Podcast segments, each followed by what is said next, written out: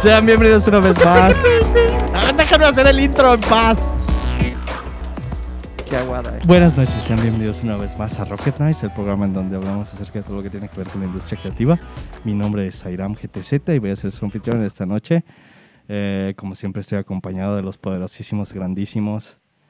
Hola, soy Miguel Izquierdo. ¿Cómo están todos? Y de este lado tenemos a... Julian, alias Julian. Muchas gracias Julián y Jimbo, digo Miki.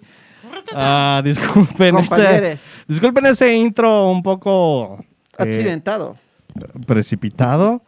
Ah, tuvimos, tuvimos una pequeña confusión en, eh, en los controles, pero ya todo bien. Eh, si pueden confirmarnos que se escucha. Sí, ya, Ya, ya, ya, ya. dice que Ah, ya, ya. Aquí van. Producer también ha hecho desde... la cacatúa.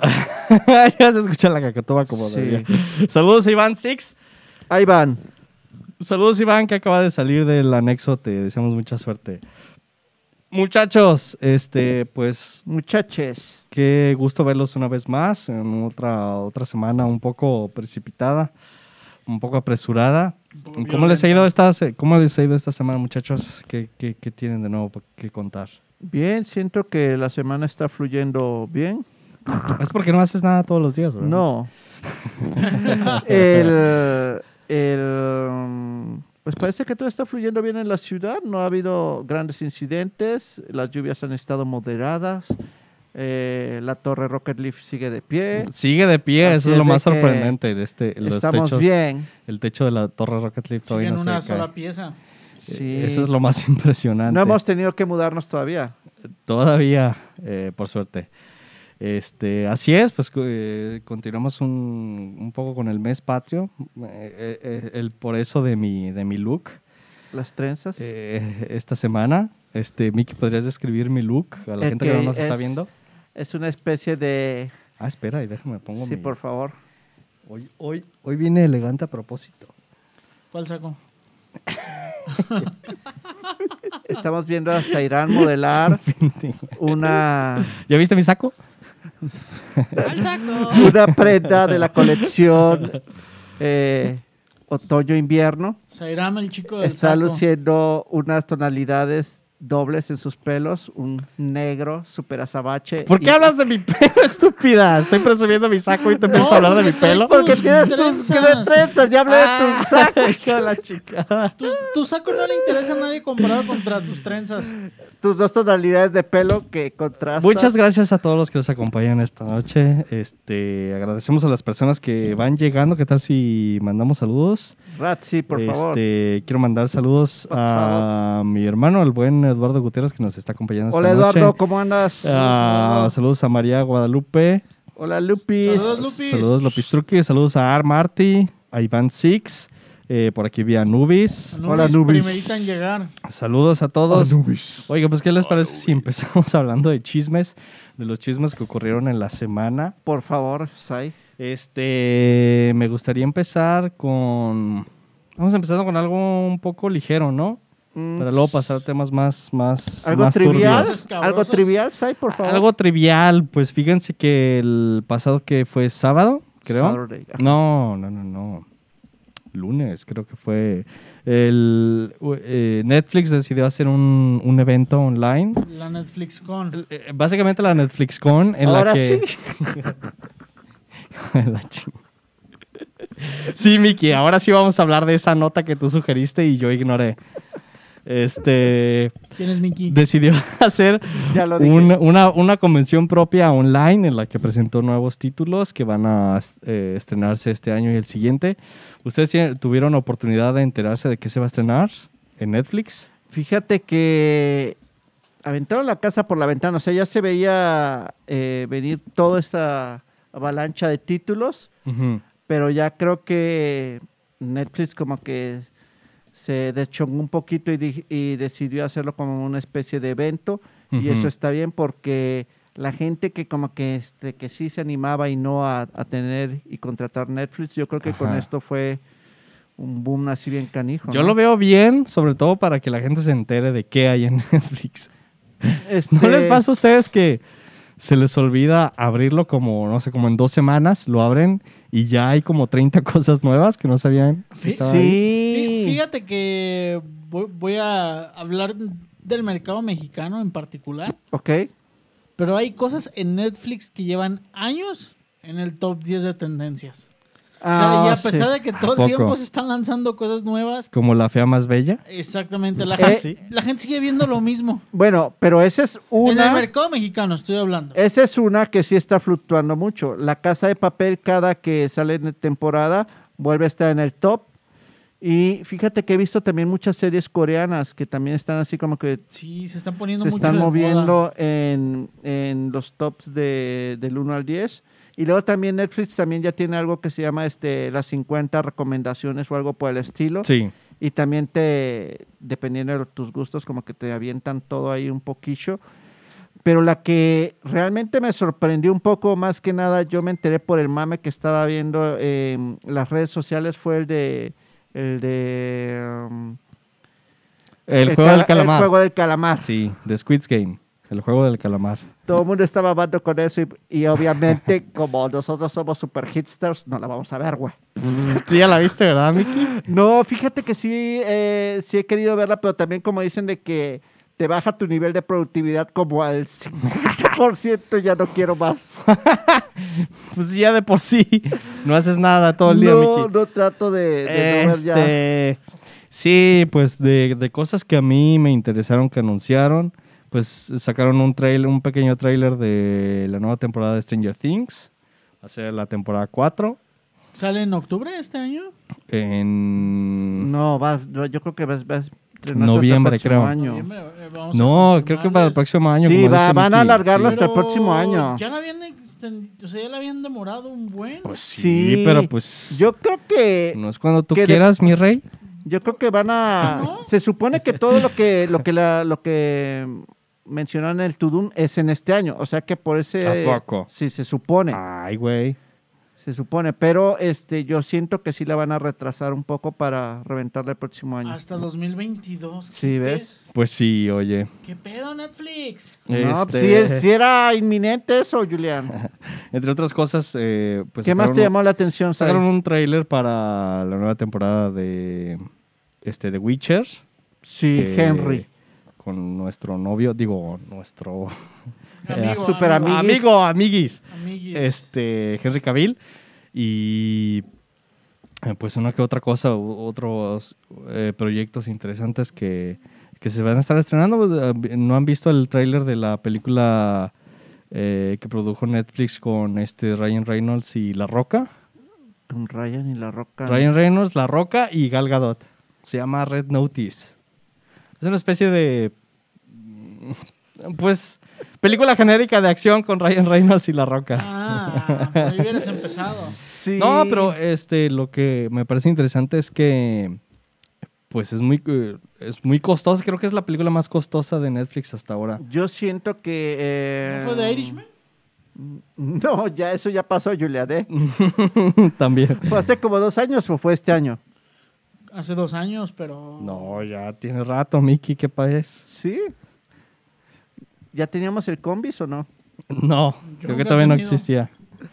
Eh, fíjate que yo siempre trato de ver las apuestas que hace Netflix, así como que a producciones de, a producciones de drama, porque por lo general este, sí le avientan un poquillo ahí de, de pues selección de guiones este, apropiados, porque ellos siempre tratan de competir por alguna estatuilla, siempre este, así de que es lo que estaba checando, pero como que nunca, o sea, como que no me llamó tanto la atención esta vez, no vi, no vi nada. Sí, fíjate Nada que tan bueno. yo tampoco vi nada que me entusiasme, pero es que la cosa con Netflix es que no es como que no hay mucho por qué entusiasmarse, ¿no? Ya Netflix se convirtió en esa cosa que tienes en la tele por default Sí, Sí. y ves cada que te acuerdas que existe. yo la verdad, Te está cobrando todos los meses y ni, ni siquiera lo ves. Yo, yo De- tengo mucho que no consumo mm, contenido de Netflix, consumo más ya de Amazon Prime, nunca pensé que fuera a pasar sí, eso. yo Ahora. también, fíjate que estoy haciendo eso eh, y recientemente sí contraté HBO Y Ay, güey. no lo estoy viendo tanto, o sea, trato de ver las películas y todo eso, pero hay muchas cosas este, que realmente valen la pena. Por ejemplo, está, em, están muchas películas de, ex- de estreno que ya están ahí disponibles para todo el mundo. Sí. Y más que nada, pues su selección de series que, que siempre están fuertes ahí. Y yo creo que Netflix sí, en donde sí voy a deschongarme, quizás vaya a ser cuando suelten la temporada 4 de Stranger Things. O la 5, perdón, si es la 5, Cuatro. ¿verdad? ¿Si es la 4? Ok. Cuatro. Cuatro, cuatro. Sí, yo creo que ahí es donde sí voy a desquitar la chuleta. Y claro, tengo mucho anime por ver, por ejemplo, lo de Castlevania. Ajá. Y creo que está My Hero Academy ya.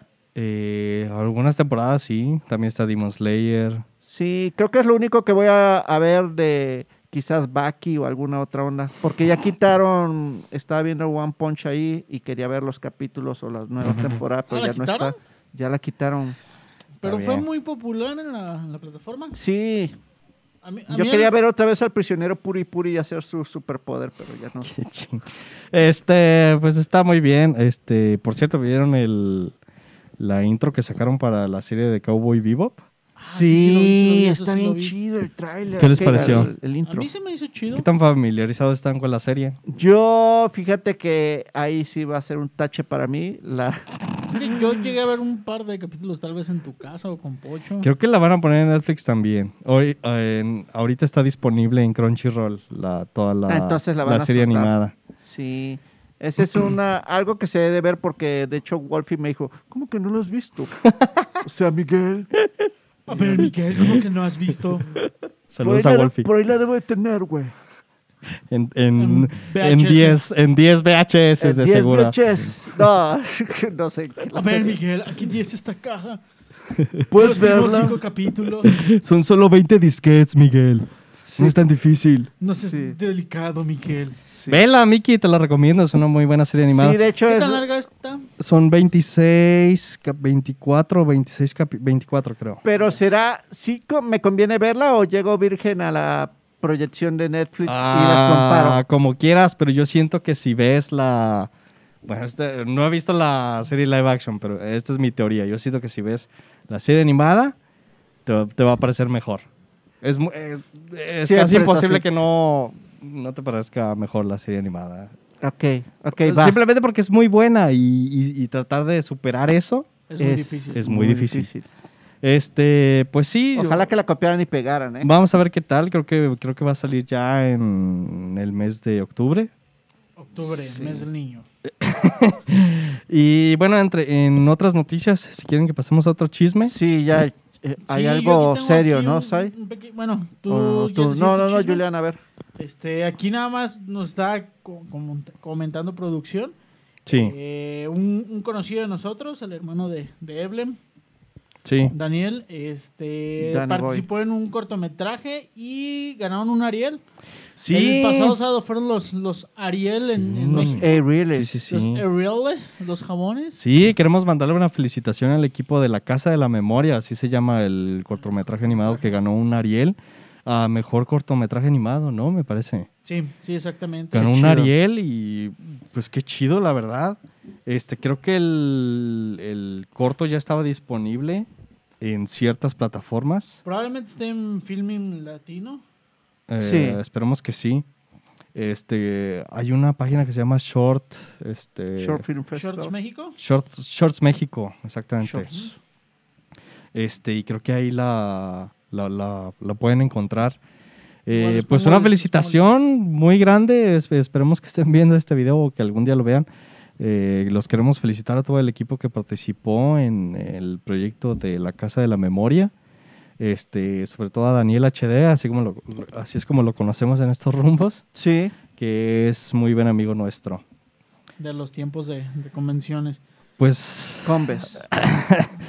Qué bien, este. mm, eh, entre otros chismes, si quieren que hablemos rápidamente, eh, en estos días se ha, ha estado rumoreando. ha- han salido muchas notas, muchas de ellas muy clickbait, Cuéntanos. en las que, según dicen, eh, Marvel va a perder los derechos de Spider-Man y de todos los Avengers. Forever. Forever and ever. ¿Tú te entraste de este chisme, Mickey? o no, No, no sabías? no, fíjate que no, pero no sé, se me hace muy difícil, pero es factible, si, si todos los rumores apuntan a eso, es que, que- que tal vez sea posible. Pero fíjate que no, no sentiría tanto, si fuera Marvel, yo no sentiría tanto temor. Ahí te da el por qué. Ah, va a mamar. Porque ellos ya han hecho, o sea, ya han agotado un poquito esa, ese tipo de superhéroes, supongamos, o sea, las sagas o por Ya lo menos exprimido. ese equipo re- de, o de sea, o sea, según tú, no corren peligro si, si los pierden porque ya les exprimieron lo que... te- Estás bien tonto, No, no, no, no, no, para no, no, empezar, no, corren- checa, checa, no corren checa esto. peligro porque van a llegar los Avengers y les van a ayudar. No, no, checa, checa esto. Ellos ya Para les- empezar, estás bien tonta. Checa, ellos ya lo exprimieron. Lo único que tengo miedo es que utilicen nuevas No fórmulas visuales para representar todo eso, porque ya lo han hecho con Spider-Man y todo esto. Pero de todos modos tienen mucha de dónde cortar. Mickey, no estás ¿Le dices entendiendo el punto. A ver, Mickey, déjate explico. A ver. Siéntate. La demanda esta salió, Disney fue el que demandó a demandó a, a uno de los creadores de Spider-Man y de, y de algunos Sí. personajes de los Avengers, este, eh, Steve Ditko, eh, más específicamente a sus herederos. Sí.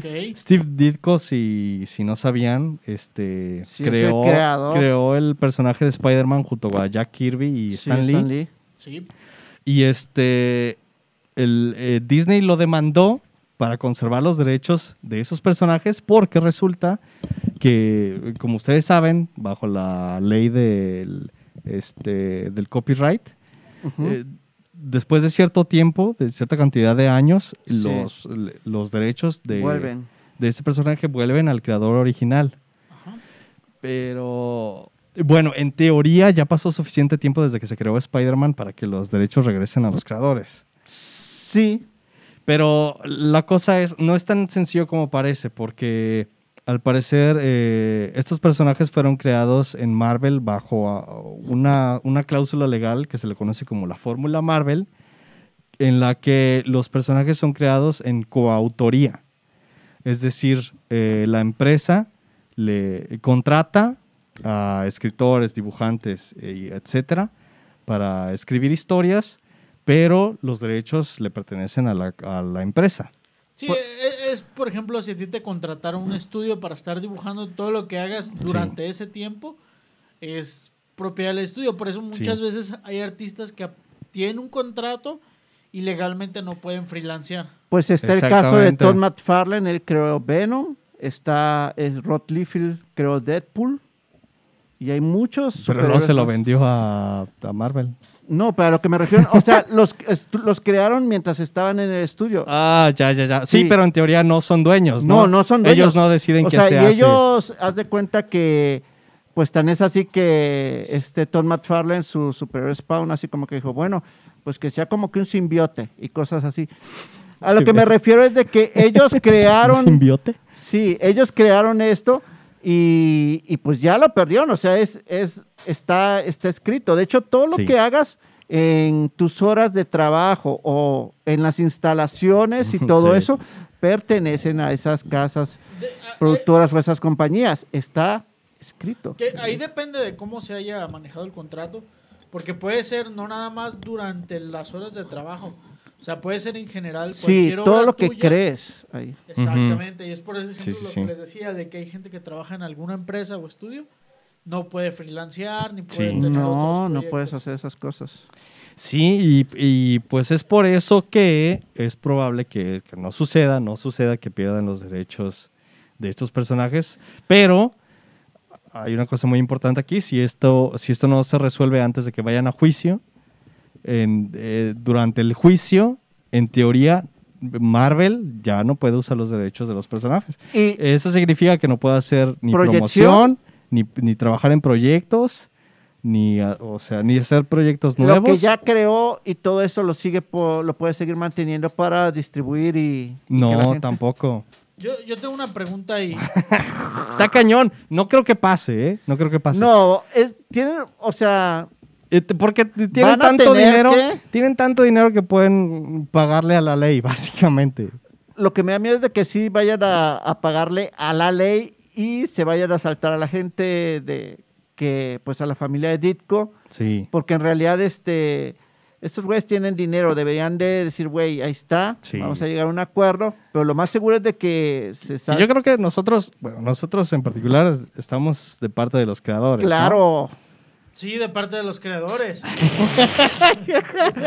¿Tuviste un delay? A ver, ¿a qué se debió ese delay? No, te- tengo Ya una- estoy teniendo miedo, ¿eh, Julia, todo lo que creemos aquí.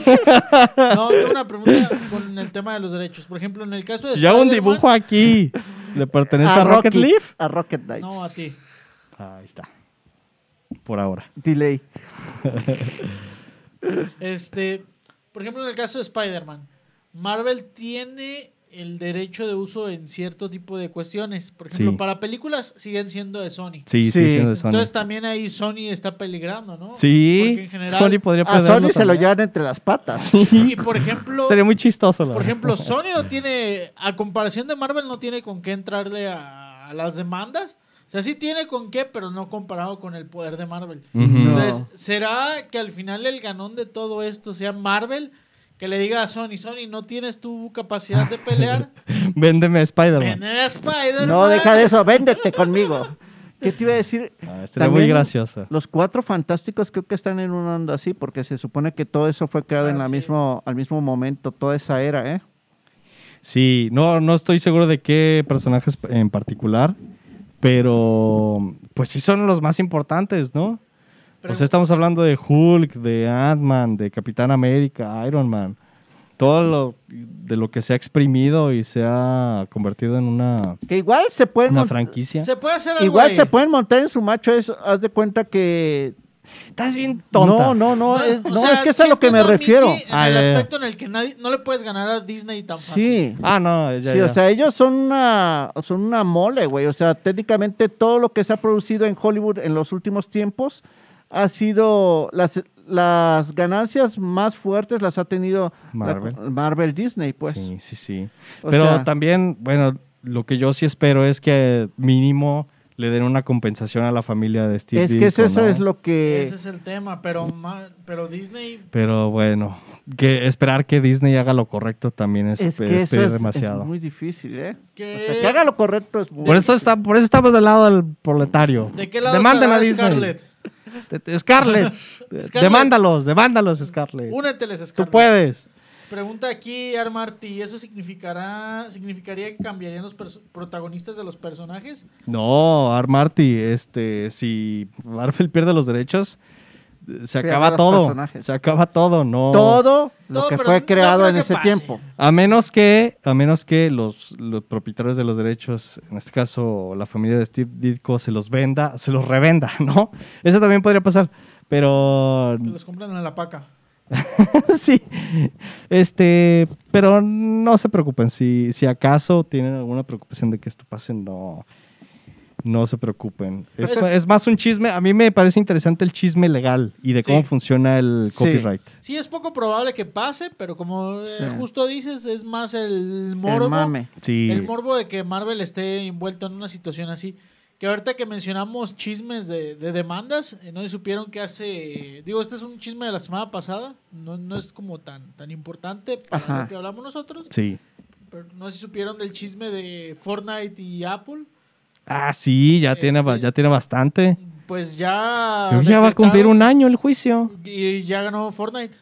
¿Ganó Epic? Ganó Epic. ¿A poco? Ajá, y Apple pues los baneó. O sea, estuvo, estuvo en su derecho de, ok, sí te gano. ¡Qué verga! O sea, ganaron, pero aún así los, los banearon. Ganaron, pero perdieron. Ganaron, pero perdieron. Entonces no puedo jugar Fortnite en mi iPad. Sí, creo que Sí, pero no. lo que no puedes No hacer lo es puedes comprar desde la App Store. de la App Store. Es un pedo muy extraño. Ah, Es que raro. tenías que comprar todos los, los souvenirs y todas las cosas de Fortnite, las tenías que comprar a través de su app Exacto. Ah, de Fortnite. ya, y ya. Apple decía, oye, ¿y mi, y mi dinero? ¿Y mi, y mi cacho? Que era un pinche cacho como el 30%. O sea, era un cachote. Sí. Entonces, este. Pues le ganaron a Apple, pero pues Apple. Pues es Apple Perdió, siendo Apple. Perdió, pero no perdió. Sí, iba a sacar mi compu para darles En la este caso opinión. estamos ¿Qué del lado de, de, Nadie. de nadie, ¿eh? No, en este caso no estoy del lado Pues de nadie. eres bien básica tú, Julián. Ah, sí, pero me ves, me ves jugando Fortnite en mi iPad. Pues Epic, eh, yo estoy del lado de Epic. Mira, Miki, solo voy a decir una cosa. Yo solo juego juegos indies, güey. ¿Eso parece a alguien que respeta los productos de Apple? No. Este, En cualquier rato explota esa madre, Julián. Saludos a Apple si nos estás viendo. Ah, Apple Patrocínanos. Saludos a Tim Cook. Este, muchachos, pues. ¿qué tal si ya vamos empezando ahora sí con nuestro tema principal? Chan, chan, chan. Vamos metiéndole carnita a esto. Me parece bien. También para que Sí. se vaya uniendo más banda que quiera meterse en la discusión. Este, vamos mandando saludos a la gente que ya nos está viendo, si les la parece. que va Por llegando, favor. échale. Por, por- por cierto, saludos a Jim Morrison. Armandito, Este, Saludos, Jimbo. Vietnam. saludos Jimbo. este, Saludos a ¿Qué? Jeremy López, que va llegando.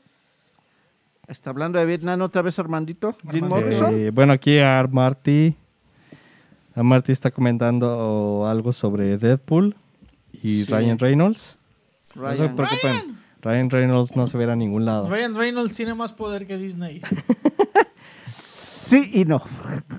Para mí sí. Si, me- si Disney te pide algo, no lo haces. Si, si Ryan Reynolds te pide algo, sí lo haces. Este, bueno, eh, ¿qué les parece entonces si vamos comenzando? Eh, mu- muchachos, se- señores y señoras, chicos y chicas básicas de Rocket League que nos están viendo, Compañeros. El día de hoy vamos a hablar acerca de eh, los festivales de cine. En general vamos a hablar acerca de eh, todo lo que hay detrás de los festivales de cine, eh, eh, qué labor desempeñan en, en la industria del cine, este, qué beneficios le puede sacar uno como, como creador, qué beneficios le puede sacar uno como espectador y este, demás cosas que quizá ustedes no sabían al respecto. Me gustaría empezar hablando de la importancia de los festivales de cine. Ustedes, chicos, ¿qué, qué importancia le ven a los festivales de cine en general? Pues sirven para promover trabajos de autores que por lo general son nuevos. eh, eh, siempre por lo general proponen cosas frescas. De ahí hemo- han salido nombres súper importantes eh, de los festivales de cine en general. Y también se le da mucha oportunidad a nuevos estilos visuales y también nuevas formas de, de representación en forma de guiones y todo esto. Y sirven mucho para promover el turismo, depende de la ciudad en que se haga. Creo que ese es uno de los objetivos principales por los cuales se utilizan. Y los distribuidores y todos pueden ir a ver y decir, ay, güey, voy a comprar esta para distribuir o no. O qué linda está esta. Sí, así sí, sí, sí. Harvey es- hizo esas mamás y miren en qué acabó todo. Este, sí, hace rato estábamos comentando Vamos a Eh, nombrarlo HW. el señor HW, eh, que los festivales de cine pues ayudan a, eh, sobre todo a, promo- a promocionar, ¿no? A que una película se dé a conocer, un proyecto nuevo se dé a conocer con, con público que quizá no lo haya visto. Y otra parte es que las distribuidoras puedan encontrar nuevo material, ¿no? Nuevo material que, que mostrar, que vender. Entonces son, son dos partes, creo yo, que se conectan orgánicamente en los festivales. Es el que vende y el que compra. Sí, Sí, ah, exacto, el que ofrece y el, y el- y el comprador. Eh, y sobre todo, y digo, también del lado del espectador, es- tiene como ese tercer bracito que no es tan importante para el festival, pero Sí. como para espectador te permite dos cosas. Una, eh, el hecho de, de tener la oportunidad de ver obras que en otro lado no verías. Sí. A lo mejor las puedes ver en internet, en Vimeo o cosas por el estilo, pero comúnmente eh, esas obras, o muchas al ser financiadas por apoyos de gobiernos, eh, por cámaras de los pa- distintos países, pues están limitadas a que solo pueden ser proyectadas en festivales. Sí. Hasta después de cierto tiempo ya pueden ver la luz en internet, en salas, eh, en plataformas especializadas. Sí. pero sí hay un, un lapso de tiempo en el que forzosamente las películas tienen que pasar o solamente pueden pasar por festivales. Sí. es Yo cierto. recuerdo el caso de Ciudad de Dios a que, que la estrenaron aquí, bueno, que tuvo una reproyección aquí en Guadalajara en su momento y ya tuvo tanto éxito que sí consiguió un distribuidor y fue por eso que mucho tiempo después ya la podíamos encontrar en Mitsop y todo esto, porque aquí en Guadalajara Órale. encontró una, una distribución y llegó el, eh, uno de los principales, creo que el chavito que apenas había actuado, creo que esa era su primera película. Y sí, o sea, es, fue tanta la importancia de que consiguió un distribuidor local y se pudo, pues, haz de cuenta que ya masificar. Ya, de hecho, Ciudad de Dios la encuentras ahí en los DVDs y Blu-rays ahí súper asequible y todo Sí, eso. Dos Y- por 30. Sí, pero en realidad también, este, por ejemplo, pues directores bien famosos ahorita han salido de, de festivales, entre comillas, o han tenido sus primeras oportunidades ahí Sí. y la han reventado bien chido. Que Creo- vamos a llegar ahorita a eso. creo que los, los festivales de cine los podemos ver como las combes. Que este. Pero bien Pero organizado. y se bañan. sí, pero ahí la gente sí se baña. Y sí se sabe vestir. Este. Lo digo porque, bueno, ya hicimos un programa anteriormente en el que hablamos sobre convenciones y eventos de cómics. Sí. Este. Y yo lo veo muy parecido en el sentido en que es un, es un evento eh, creado para esa industria en particular y para que gente dentro de esa industria se conozca y, y tenga interacción entre ellos. Yo creo que está más hecho para, para la gente que, que trabaja en eso que para los mismos espectadores. ¿Ustedes qué creen? Sí, pues es como decía Julián, o sea, en Depende realidad del festival. En realidad, eh, en- hay pocos festivales en donde sí se permiten abrir al público, es decir, que, que la gente de a pie pueda este, comprar sus entradas y todo eso. Ujú. Por lo general es como tú dices, más para la banda que está trabajando ahí, distribuidores, artistas, este, para los mismos invitados y todo esto. Creo que ahora en Guadalajara sí van a, a- a abrir un poquillo una que otra sala o hay por lo menos algunas proyecciones a las que uno pueda asistir. Y en, creo que en Sundance y en algunos otros festivales sí por lo general están las proyecciones abiertas al público porque empieza a contar ya como, no sé, a veces como taquilla o, o si empiezan a ser este, muy importantes la recepción de la audiencia ahí y ya este, empiezan a generar un nombre las películas y todo esto Sí. para que empiecen a, a- a ya estar en cines más comerciales. Sí, como una primera entrada, ¿no? Al- A, estas películas. Una probadita. Sí, yo creo que ya, ya se han convertido, ¿no? Los festivales de cine en un, en un primer empujón, un- la primera catapulta para muchas películas. Sí. Y de donde pues han salido películas muy famosas, ¿no? Y sobre todo, sobre todo que películas que ganan premios. Sí, creo que es un acercamiento que también se le da a la gente. Eh, la prensa, cuando cubre todos estos festivales, por lo general empieza a posicionar películas que van a ser favoritas para algunas premiaciones que se acerquen o para las mismas premiaciones de los festivales.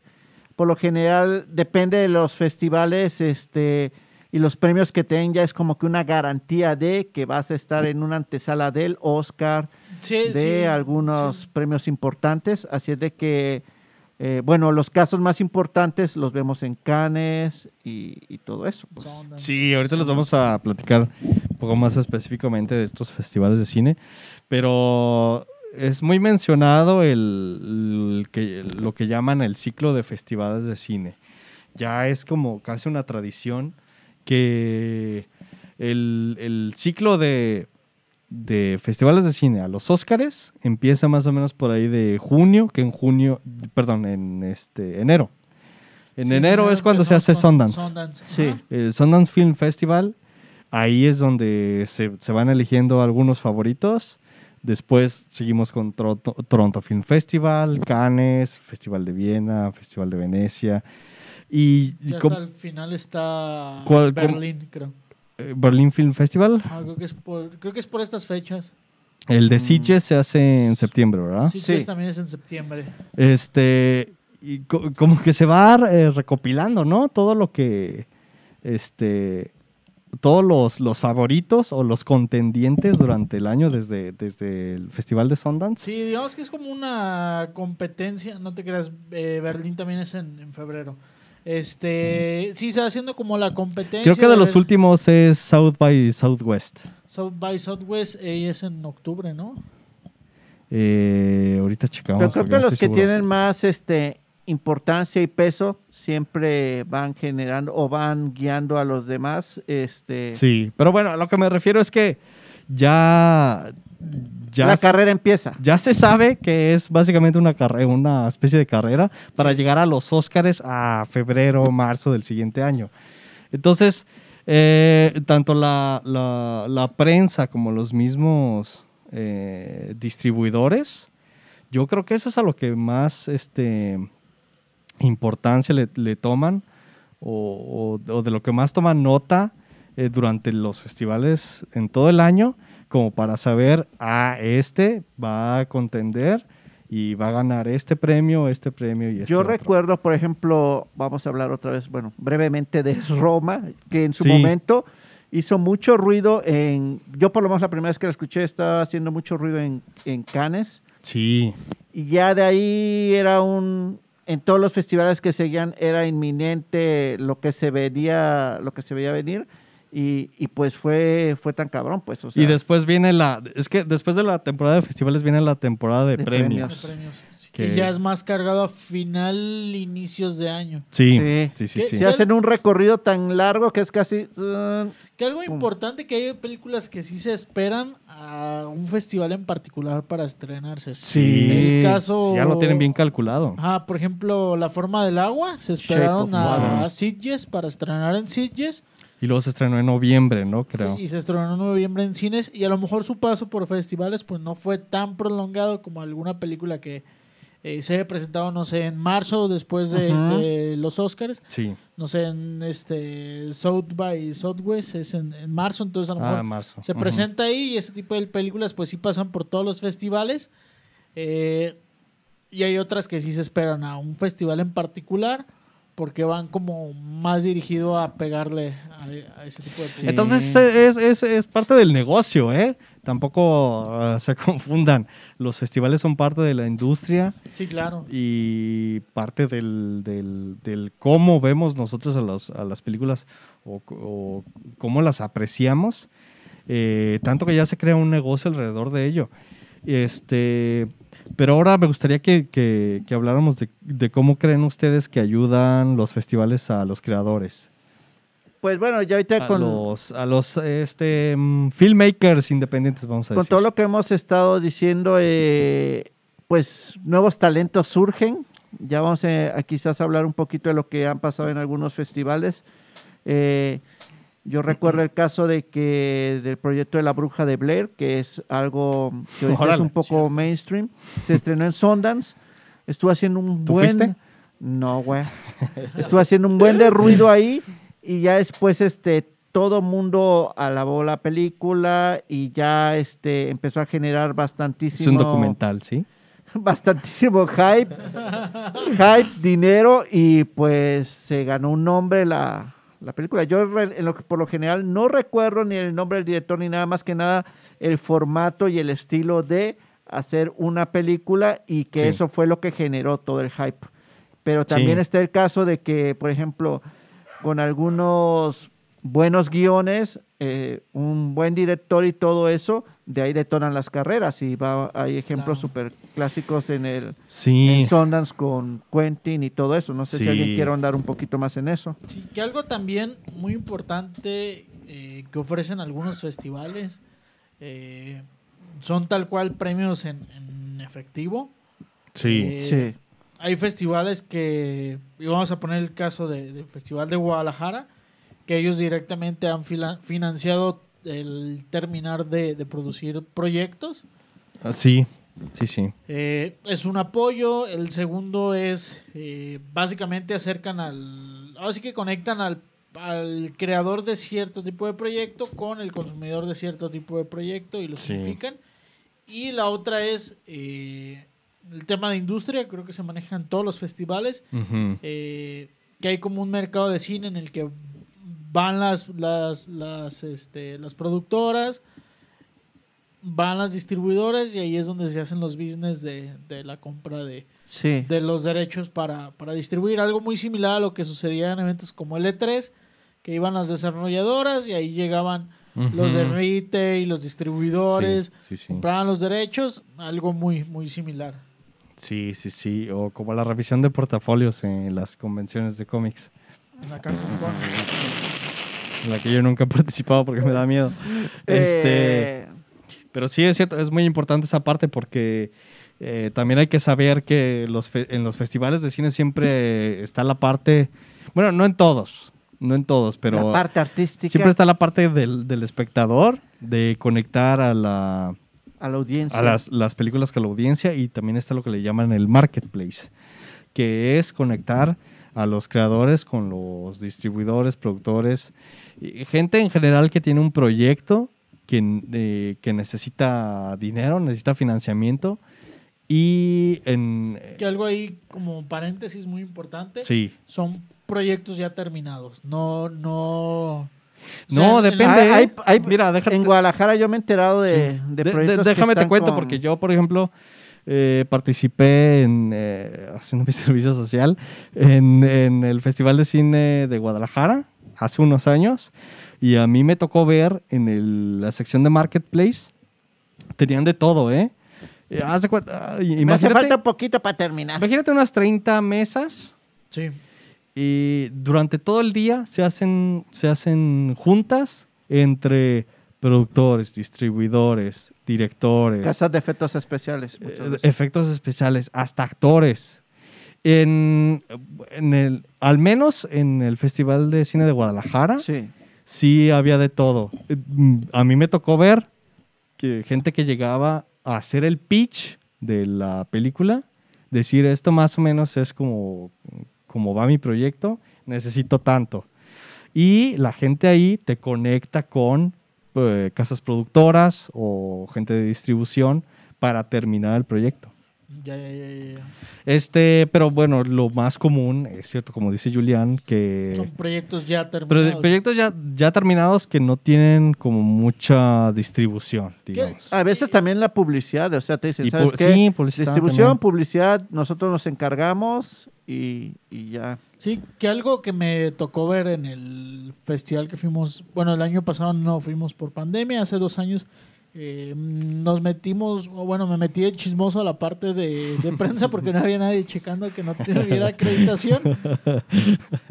y fue lo, perdón, si me están viendo gente de organización, perdón, no había nadie pidiendo acreditaciones. Este, Probablemente era yo. iban conmigo. Probablemente era yo el que tenía que pedir eso. ustedes no se hagan mensas, iban conmigo. Ah, sí, cierto.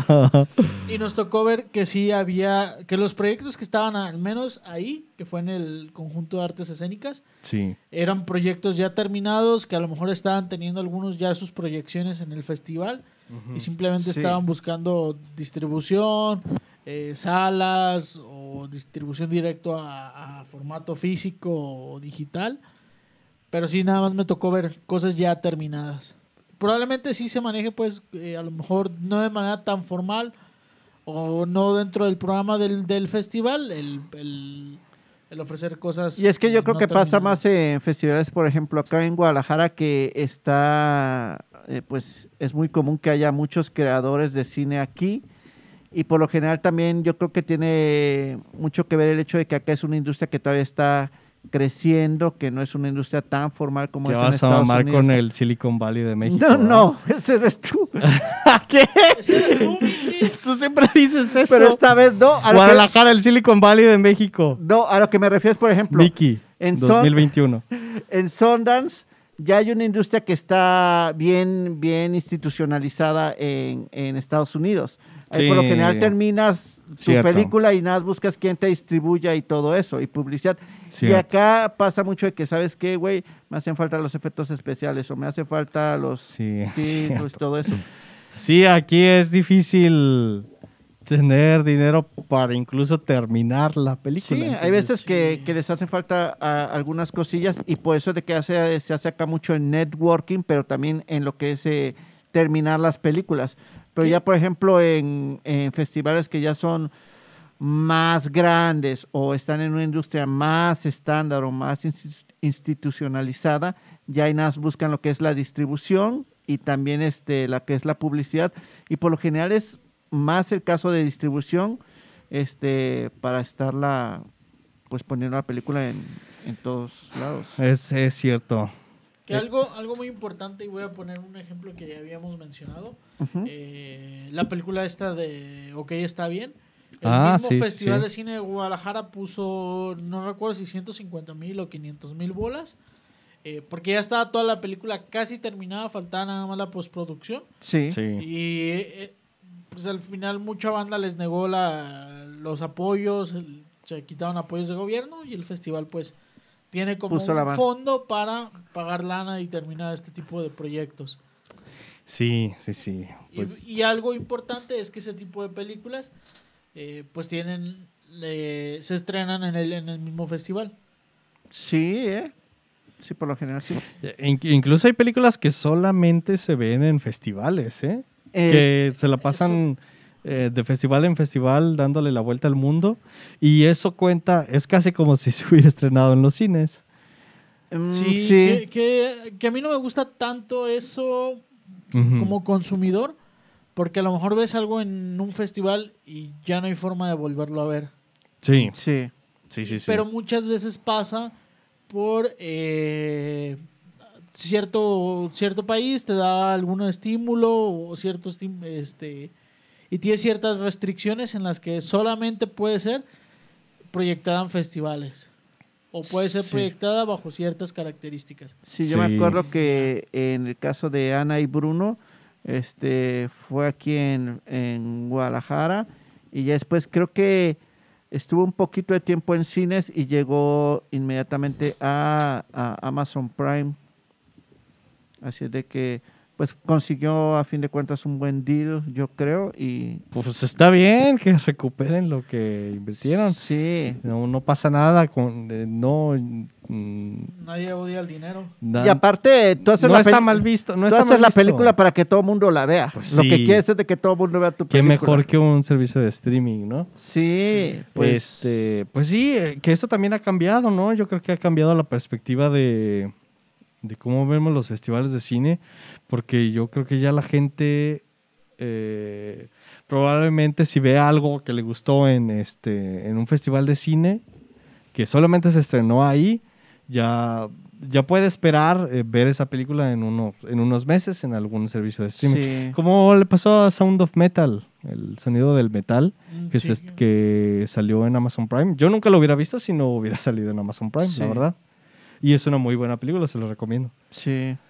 Mm, pues ya es hora de, que, de mencionar los grandes, sí, a ver, ¿no? ¿qué, qué, vamos entrando en qué- qué tienen que mencionar, Miki? Pues yo creo que voy a complementar un poco la información que va a ser Julián del Sundance Film Festival. A ver. Sí, va- vamos a abordar este, a grandes rasgos algunos de los festivales más importantes que hay en el mundo.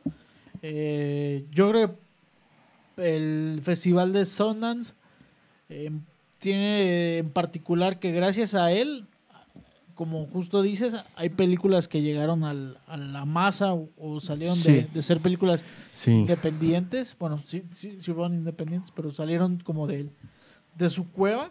Eh, entonces, pues vamos empezando con ese, Miki. ¿Qué te Ok, parece? este, pues miren, ese festival fue fundado en 1978 bajo el nombre de eh, Oz Film Festival de Utah. Y esto es este por uno de sus padrinos fue Robert Redford. que fue el que le puso el nombre. Sí, un- fue el nombre surgió por una de Ah, sus por películas Sundance Kid Sundance y, Kid. em, y Butch Cassidy. sí, exactamente. Ah. Y pues ya fue a partir del 1985 que ya como que se institucionalizó el nombre de Sundance Film Festival y ya a partir de ahí fue como que empezó a agarrar power y todo eso. A mí lo que me llama mucho la atención es la calidad y la cantidad de películas que han surgido de ahí. Eh, una mexicana fue como Agua para Chocolate, también estuvo. Cuatro Bodas y un Funeral, este, Fresa y Chocolate de Cuba, estuvo también el proyecto de la Bruja de Blair, American Psycho, Donnie Darko, Memento, Mm. Little Miss Sunshine, y si se fijan son puras cosas que están con power. sí. Y, y, pues estuvo ahí Quentin, O sea, es uno de los rockstars de ahí. Sí. Sí, Fue es en Sundance. una leyenda. Fue en zonas donde se estrenó este. ¿Perros de reserva o cuál era? eh, ¿Eras una vez en Hollywood?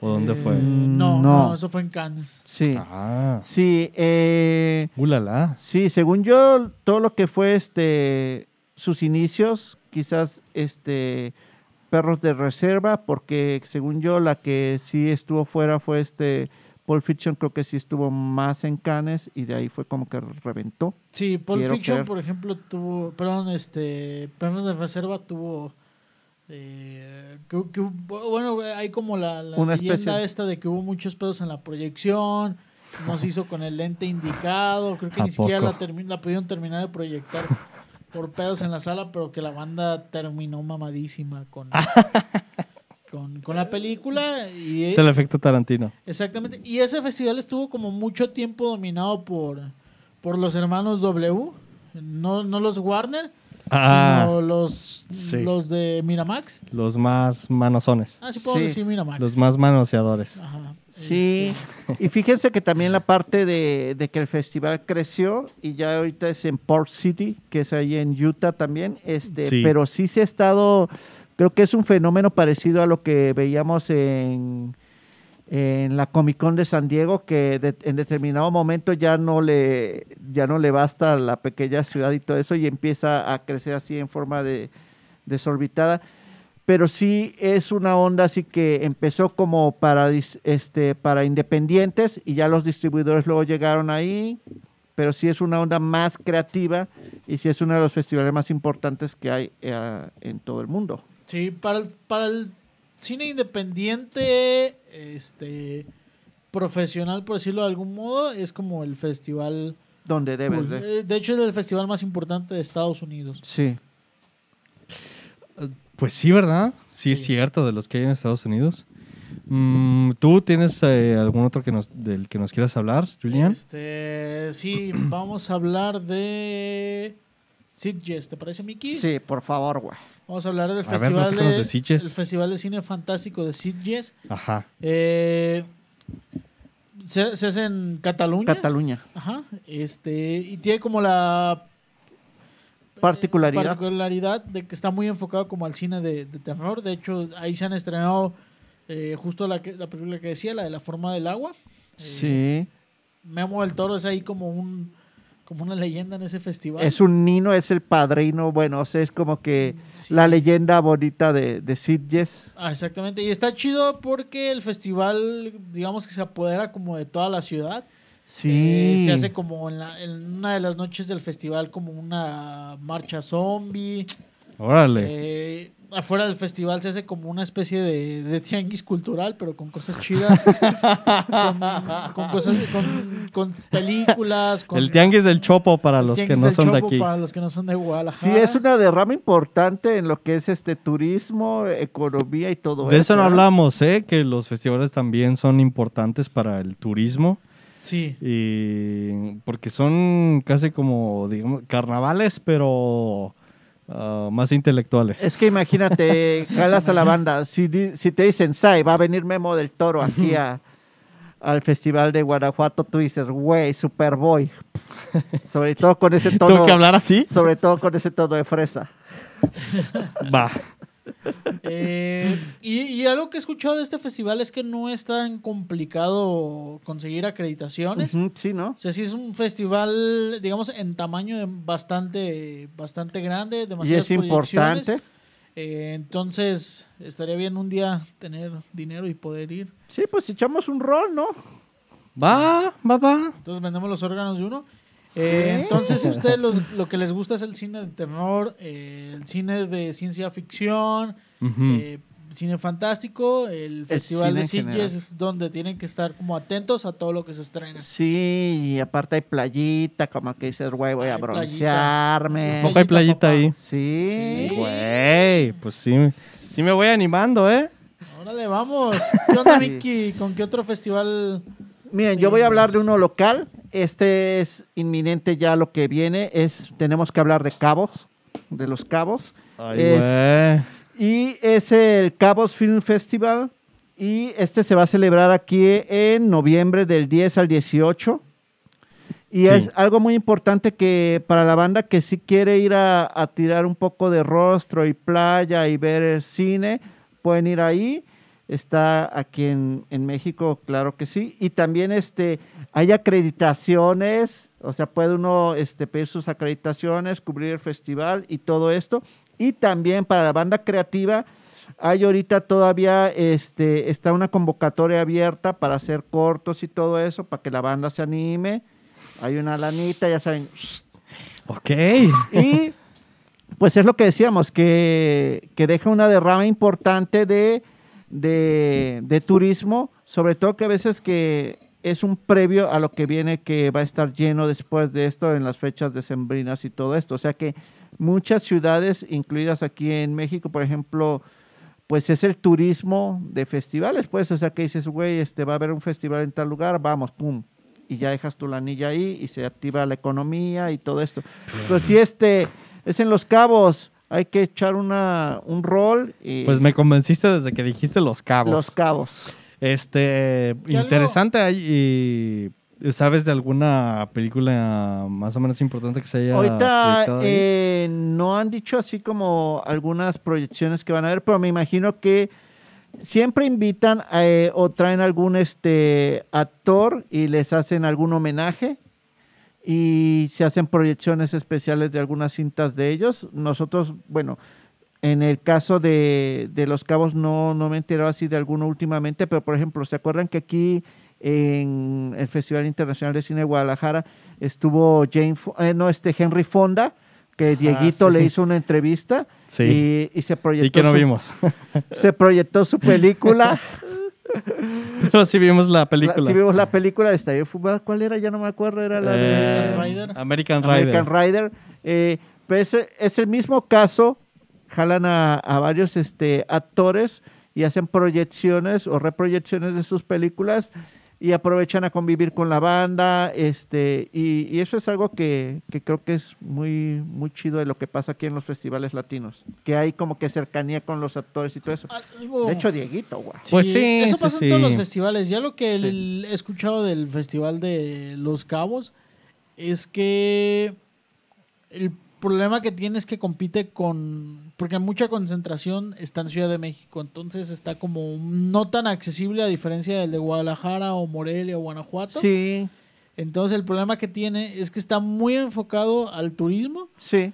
para jalar como a, la- a todos los turistas gringos. Claro. Entonces va como a industria, pero cargado a la banda de, de frontera. Sí, Claro. no, no he tenido ahorita, por ejemplo. ir a Los Cabos, güey. no- sí, no es tan importante como Guadalajara o Morelia, Nada es tan importante como... Pero Sí. está forjando un nombre y, por ejemplo, si ya estás este, cubriendo notas o si te gusta mucho este, hacer el recorrido de festivales y todo eso, es una buena opción. Y también Sí, les claro. digo, la ventaja que tiene para gente que está escalando apenas en, en la industria es de que ellos apuntan a, a- a tener muchas convocatorias abiertas y hacer proyecciones ahí, o por lo menos a ayudarte a mover tu corto o, o ese tipo de cosas y te ayudan a posicionarte.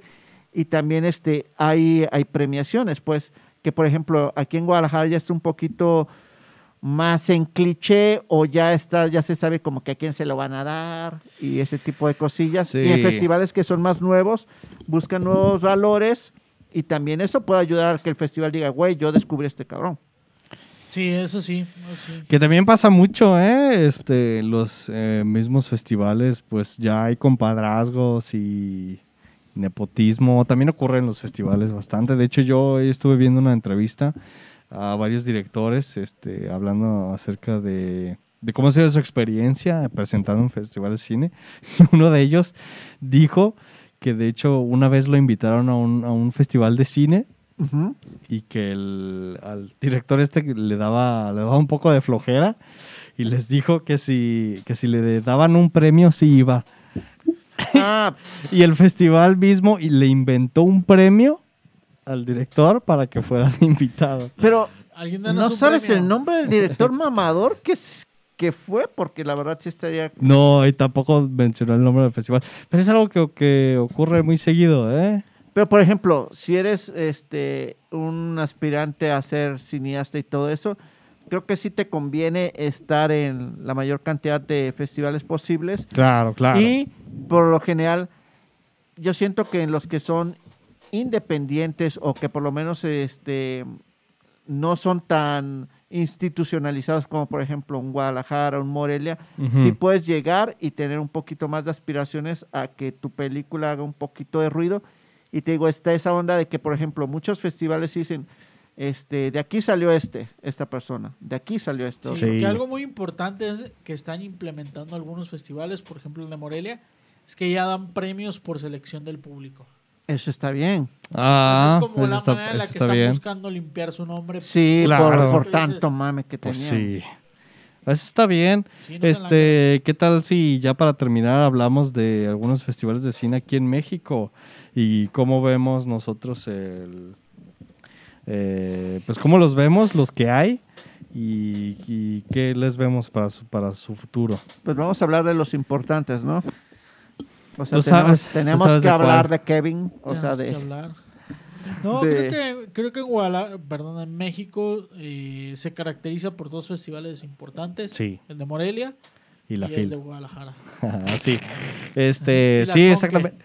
Eh, eh, Exactamente, o sea, aparte del Festival de los Cabos que ya nos mencionaste, Miki, pues de los más importantes que, que es porque ya hasta vemos publicidad en el cine, que es como nos enteramos, Sí. ¿no? Que existen. Sí, el Festival de Cine de. Morelia, el Festival de Cine de Guadalajara. Este, fíjese que yo, sinceramente, creo que es el punto más alto del Festival de Cine de Guadalajara, fue en 2005. Y de ahí no ha podido recuperar su, su importancia. Nos... ¿Por qué 2005? Sí.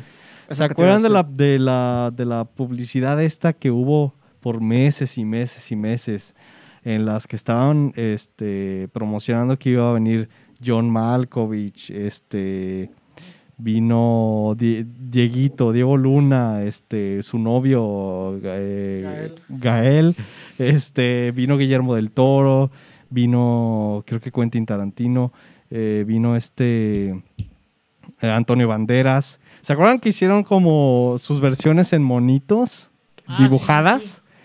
Empezó a haber muchísima publicidad al Festival de Pero no Cine. fue 2005, según yo. Según yo sí fue 2005. Sí, que, que eran como unas caricaturas como fue la de edición sala de 20, cine. 21 del Sí, Festival según de yo- Cine. me acuerdo de la, me acuerdo más de esa, sí me acuerdo mucho de esa publicidad. Sí. ¿Fue antes Porque o después de John Waters? ¿O no? O, o John Waters sí vino en específico al Festival Internacional de Cine de Guadalajara, Waters según vino, yo sí. pero Ay, como ves, fue 2007. otra Pero a nadie le importa John... Bueno, sí. Sí. bueno, sí. Bueno, eh, es que yo siento que, fíjate que yo voy a diferir un poco de ti, Sai. Yo siento que el punto más alto Lo, que, lo digo porque... Lo digo porque desde entonces no han tenido tan tanta cantidad de invitados así de importantes como esa edición. Es, es, es que... Ahí te va, ahí te va. Y voy a poner el ejemplo con que... Ya trajiste a esos güeyes. Ya quién más traes. O sea, han traído de manera... Siempre, cada, cada año se traen a un par de güeyes pesados. Este año Sí. no, no sé quién.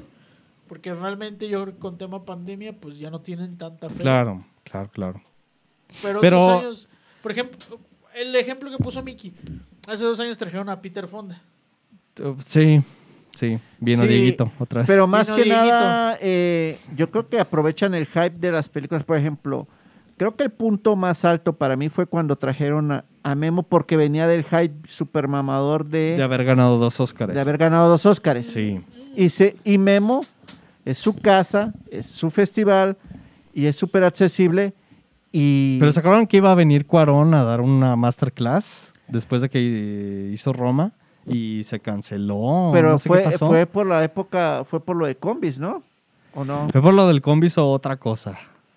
Pues, no, no, no, es que Cuarón, Cuarón- no, no, no, fue a Morelia.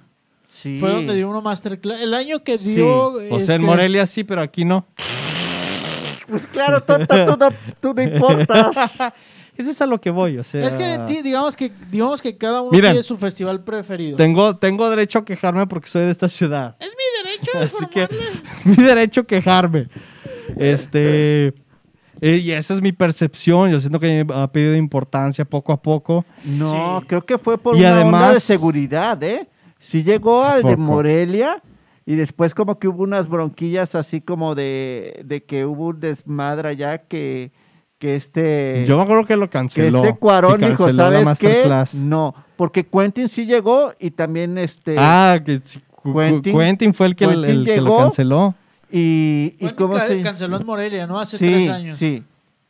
Así de pero Sí, era una ¿y- y onda más de sido? seguridad. Sí me acuerdo que hubo un pedo. Sí, Sí. ¿te acuerdas por qué fue? No me acuerdo qué pedo hubo, pero Quentin canceló hace tres años. Sí, sí, Creo fue que le la dio miedo o algo así. Pero es que Morelia sí tuvo una época en la que se puso... Es- Son tiempos Ah, violentos todavía. Probablemente fue, fue eso, sí. O sea, violento de a madres. Sí, sí, sí. Porque recuerdo que hubo una edición del Festival de Morelia que por inseguridad y por amenazas lo iban a cancelar.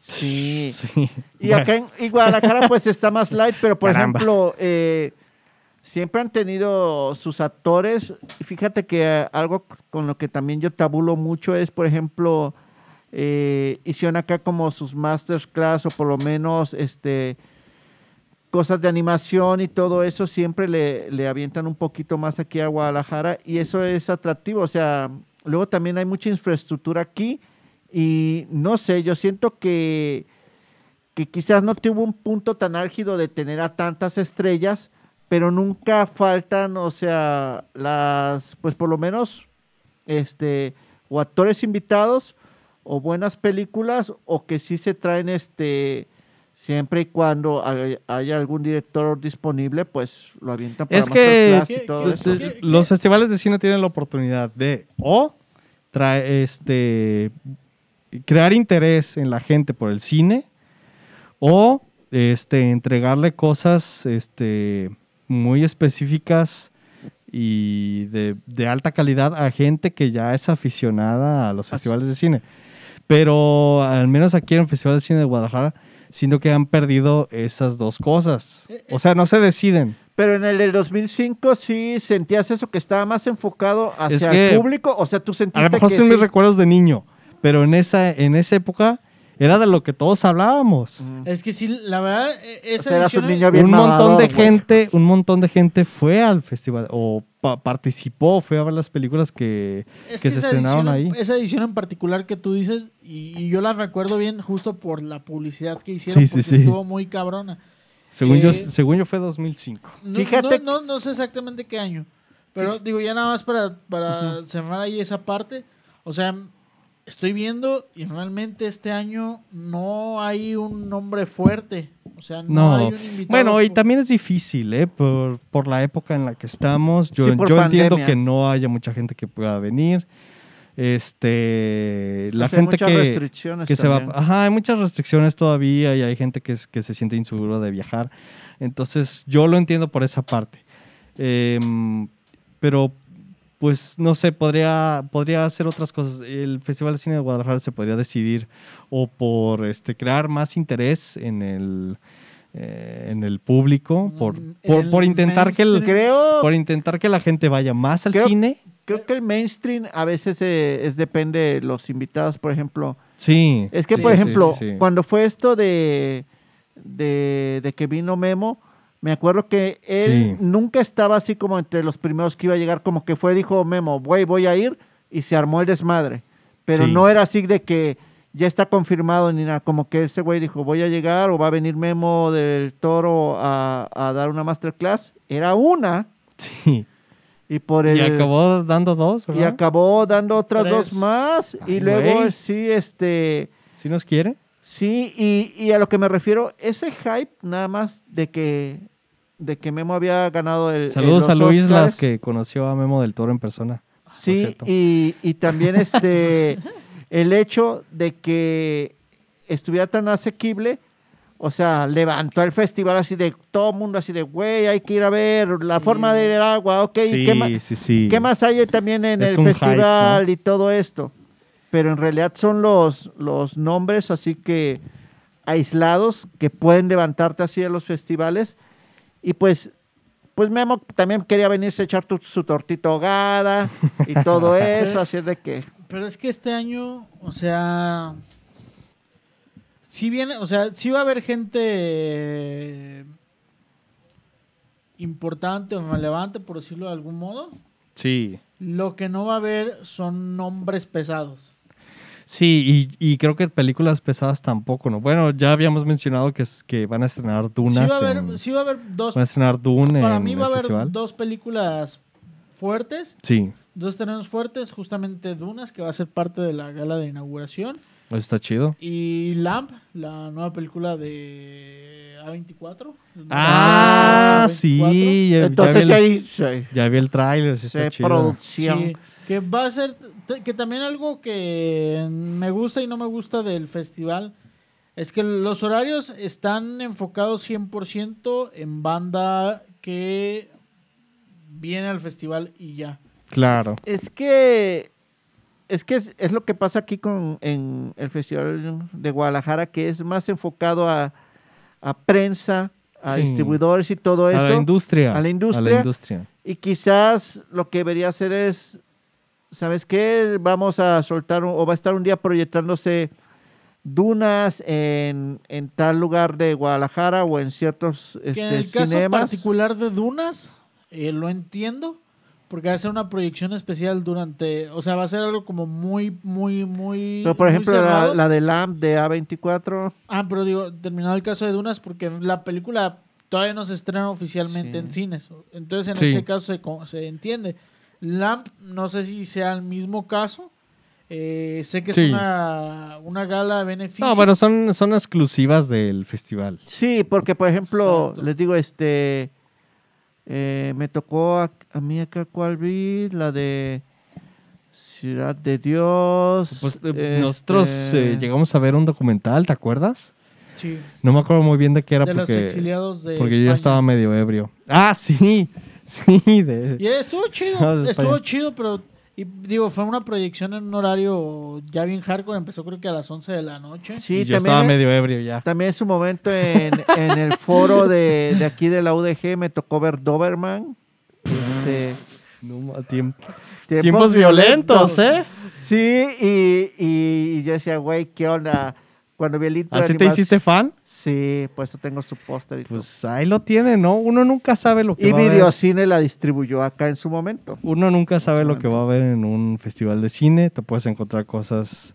Y me encontré a No Anita de la chidas. reguera y le dije, hola, güey, ¿cómo estás? Pero ta- también para algunos es la forma en la que se enamoran del cine, ¿no? Entonces, yo creo que nuestra. no- bueno, mi conclusión al menos va a ser: este, los festivales de cine van a seguir siendo importantes, este, queramos o no, vayamos o no.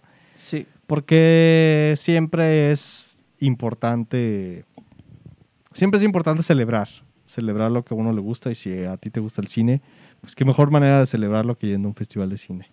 Sí.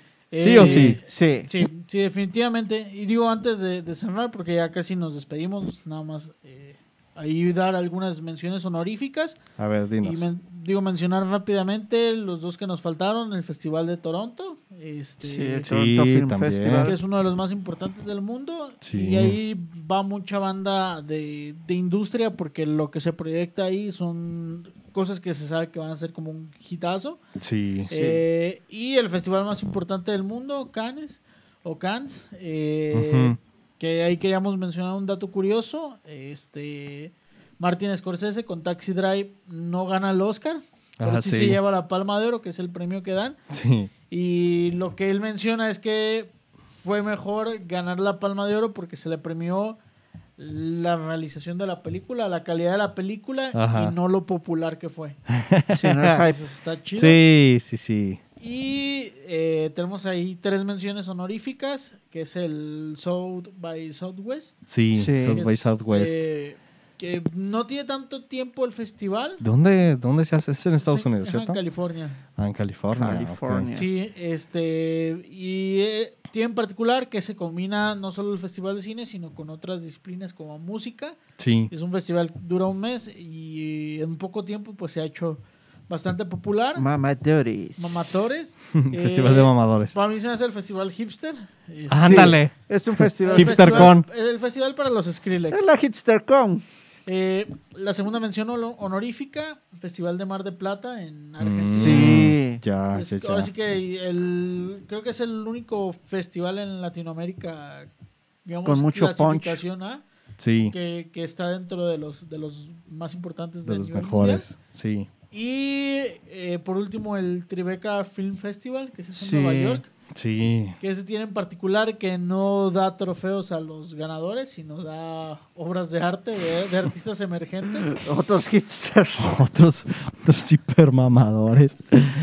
Carambolas. Pues qué, buen- Carambolas. qué, qué buenas las recomendaciones. Ahí lo tienen, algunas recomendaciones por si les interesa saber más sobre el tema de los festivales de cine.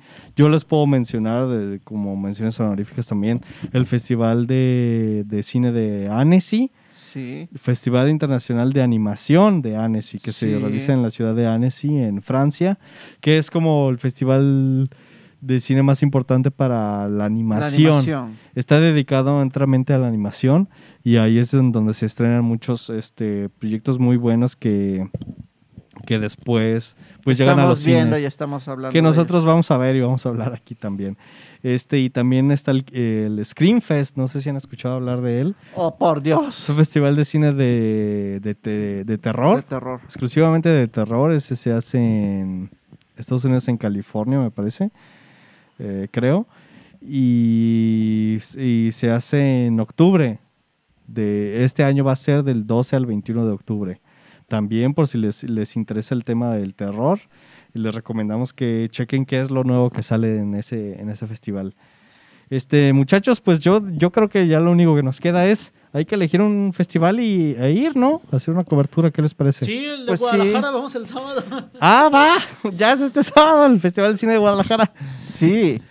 Eh, Sí. Vamos, vamos o puede que no estemos ahí, este, pero bueno, ya les diremos más al respecto. De pérdidas, creo que uno de nosotros iba a estar ahí en representación. Vamos a dos. Sundance el siguiente año, ¿va? Va. Va, Consígueme una visa.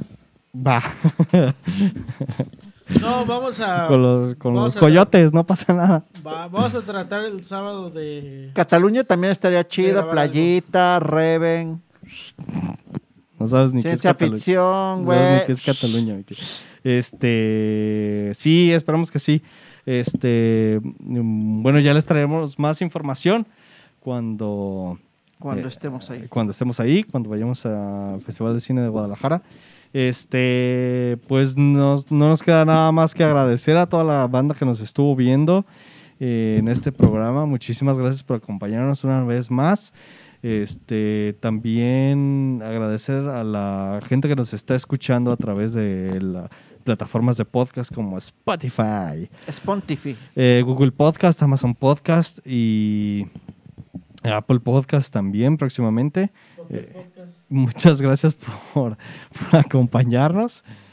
Y los esperamos la siguiente semana en punto de 10 pm, horario de México, eh, con otro tema igual de vertiginoso. Miki, La Torre Rocket Leaf eh, nos acogerá nuevamente para la transmisión de este su podcast y pues agradecerles, gracias a todos por estar aquí con nosotros eh, y pues mantengan ahorita el power. Ahorita paso la palabra a Julián. Gracias por habernos acompañado esta noche. Hablamos de un tema que, que nos gusta. Sí, somos muy mamadores al, al respecto. hipermamadores. Sí. Eh, ahorita vamos a, a ponernos de acuerdo para ver de qué manera podemos cubrir algo de- del festival de aquí de Guadalajara. Este, entonces yo creo que pues, nos vamos a clavar en eso. ¿Vamos a tener hora extra o no vamos a tener hora extra? Yo creo que ahorita le enviamos un mensaje a Timothy Chambelán. Sí, sí nos- realmente tenemos ahorita tarea por, por ejecutar. Tenemos que ah, grabar y con, ver, si, ver si encontramos boletos, sobre todo eso. Porque a pesar de que no son tan populares los festivales, eh, Nunca hay boletos. nunca hay boletos para nada. Entonces ahorita tenemos la misión, encontrar boletos para proyecciones, para masterclass. Sí. Eh, les pedimos por favor, eh, pongan, pongan una veladora eh, y para que tengamos éxito. Eh, nos vemos el siguiente miércoles. Esperamos ahí entre semana traerles ¡Au! una cápsula de, de la misión que vamos a tener. Sí. Y como siempre decimos, Mantengan la vibra. vibra.